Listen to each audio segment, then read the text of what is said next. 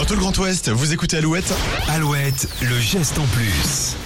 Et deux bonnes nouvelles dans le geste en plus. Nos efforts, alléluia, commencent à payer. Oui, selon un rapport scientifique de l'ONU, la couche d'ozone est en bonne voie pour se reconstituer. Ah, bon, bien. il faudra quatre décennies, mais quand on sait que les politiques mises en place pour limiter les dégâts sont en place depuis 35 ans, ça reste encourageant et cela veut dire aussi que le réchauffement climatique sera moins important que prévu d'ici la fin du siècle. Ça, c'est la première bonne nouvelle.